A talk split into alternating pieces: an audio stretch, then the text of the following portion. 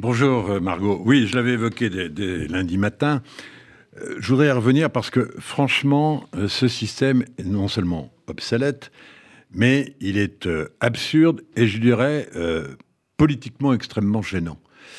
D'abord, en tant que journaliste, il faut rappeler ce qu'est ce temps de parole et ce système de temps de parole qui concerne uniquement la radio et la télévision pas du tout la presse écrite, ni les autres moyens d'information d'ailleurs, qui sont aujourd'hui très nombreux. Euh, simplement, par expérience, car euh, j'ai dirigé très longtemps euh, une chaîne de, télévision, cela rend le travail tout à fait impossible. Ce qui, en soi, bon, si ça n'était qu'affaire de journaliste, mais profondément, cette arithmétique égalitariste n'a plus rien à voir avec la politique de manière euh, générale. C'est un faux égalitarisme, c'est une fausse égalité. Et je suis très surpris, quand je dis ça, c'est un euphémisme, en fait, je ne suis pas vraiment surpris, que euh, l'ARCOM et euh, les six membres de l'ARCOM, ex-CSA, font semblant de penser que c'est toujours un système égalitaire qui s'impose à la veille d'une élection. Ça n'est pas la réalité. Ça n'est pas du tout égalitaire. Ça n'est pas du tout représentatif des sensibilités politiques euh, du pays. D'un mot quand même. D'abord, le rappel euh, de ce qu'est ce système. Il est très simple. Entre le 1er janvier d'une année électorale présidentielle et 15 jours, deux semaines avant le premier tour, euh, il y a ce qu'on appelle le système de l'équité. C'est-à-dire que les temps de parole accordés à la radio et à la télévision se font en, fonction d'un certain nombre de critères, qui sont euh, des critères multiples, qui sont d'abord la représentativité euh, électorale sur le terrain, c'est-à-dire au niveau du Parlement, au niveau des municipalités, au niveau des régions, de l'ensemble des partis politiques, la représentativité en nombre de voix, et euh, un dernier paramètre qui n'est pas négligeable, qui est même important, même s'il est toujours très contestable, qui sont les sondages d'intention de vote qui courent tout au long de cette période.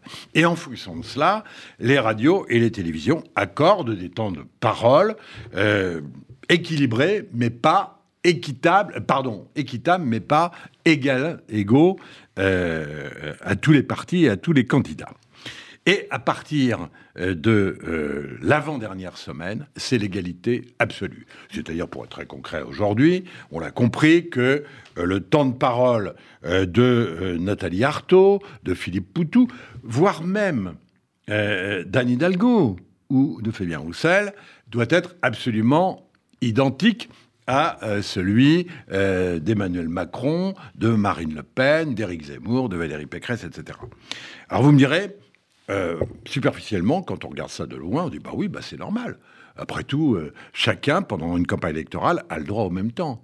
Sauf que c'est se cacher derrière son petit doigt. C'est-à-dire que accorder euh, une heure d'antenne, ça a été la question du débat aussi d'ailleurs, entre le président et l'ensemble des autres candidats, accorder une heure d'antenne à chacun, chacun des représentants trotskistes, de, l'extrême gauche euh, n'a pas de sens par rapport à l'heure d'antenne que vous accordez euh, à Jean-Luc Mélenchon pour rester à gauche ou à Marine Le Pen ou euh, Emmanuel Macron. Donc, en fait, vous faites un travail, paradoxalement, je dirais presque, de désinformation. C'est-à-dire que vous faites semblant de croire que tous les courants politiques se valent. Ça n'est pas vrai. Dans un pays, tous les courants politiques ne sont pas, historiquement, s'expriment pas de la même manière. Et donc, on ne peut pas leur donner exactement le même écho. Même, on voit bien que euh, Jean-Luc Mélenchon, euh, qui d'ailleurs a toujours eu une grande place dans les médias, euh, grimpe comme il, a grimpé en 2017. Et on voit bien qu'il est dans une dynamique et un courant absolument identique. C'est pas uniquement ses temps de parole. C'est un courant de politique puissant, le courant Marine Le Pen est puissant. Qui peut nier que ces courants sont extrêmement puissants? Qui peut nier que aujourd'hui euh, le courant euh, social-démocrate est en difficulté, euh, que le Parti communiste reste quand même relativement à la marge, et, je ne parle pas des trotskistes. Bon. Donc, de ce point de vue-là, un, les médias audiovisuels, au fait, ne feront plus d'informations. Ils font effectivement de l'arithmétique et ils remplissent des colonnes de temps de parole. Et, deux, sur le plan politique, euh, ça ne restitue pas, encore une fois, la véracité de la campagne.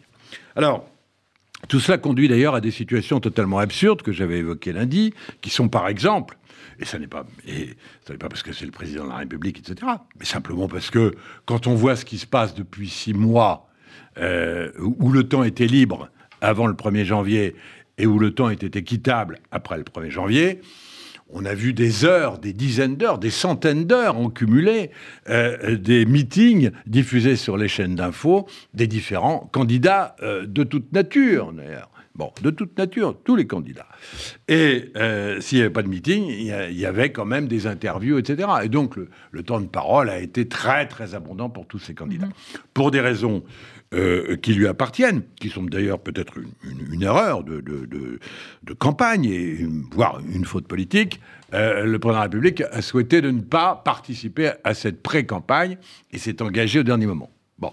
Sauf que techniquement, aujourd'hui, ayant euh, choisi cette voie, il est quasiment interdit de meeting, par exemple le meeting, le fameux meeting de l'Arena euh, de samedi, euh, a priori, euh, si vous passez aujourd'hui sur une chaîne de télévision, à la radio, ce n'est pas exactement la même chose, mais sur une chaîne de télévision, le meeting de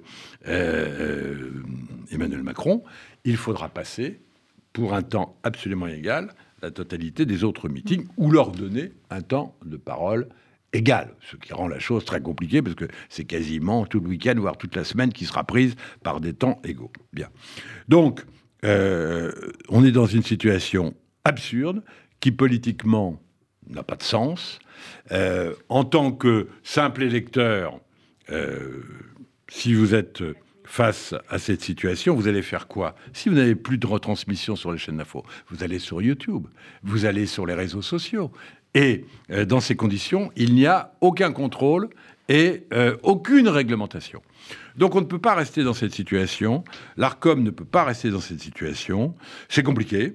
Il faudra vraisemblablement, après les élections, réunir tous les partis politiques, ce qui n'a jamais vraiment été fait. En fait, euh, l'ex-CSA, aujourd'hui Arcom, a toujours imposé ses règles avec des fausses euh, discussions avec les médias, etc. Mais il n'y a pas que les médias. Il faut que tout le monde se mette autour d'une table et trouve une solution, car encore une fois, avec euh, l'irruption des nouveaux médias, de toute façon, ces règles-là sont en permanence transgressées. Donc, euh, euh, c'était un coup de gueule, mais un coup de gueule nécessaire. Et j'espère que l'ARCOM aura le courage à l'avenir de remettre ce dossier sur la table.